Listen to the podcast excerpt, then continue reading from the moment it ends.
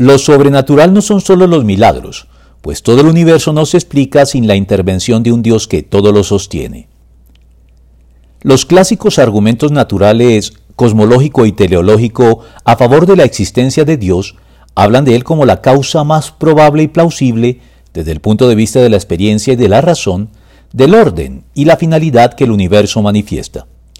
Pero la Biblia afirma que Dios no es sólo la causa o el creador de todo lo que existe, sino también quien, en Cristo, lo sustenta y lo redime, como lo revela el autor sagrado.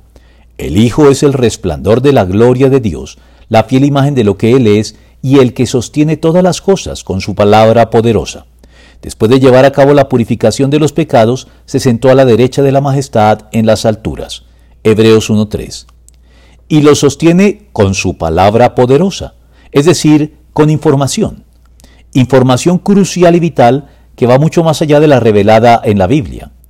En conexión con ello, la teoría de la información ha venido a cobrar gran importancia en el campo de la ciencia en las últimas décadas y sus descubrimientos tienen inevitables implicaciones en cuanto al papel determinante que la información cumple en el universo y la naturaleza, e incluso la identificación de cuál es el componente básico de la realidad.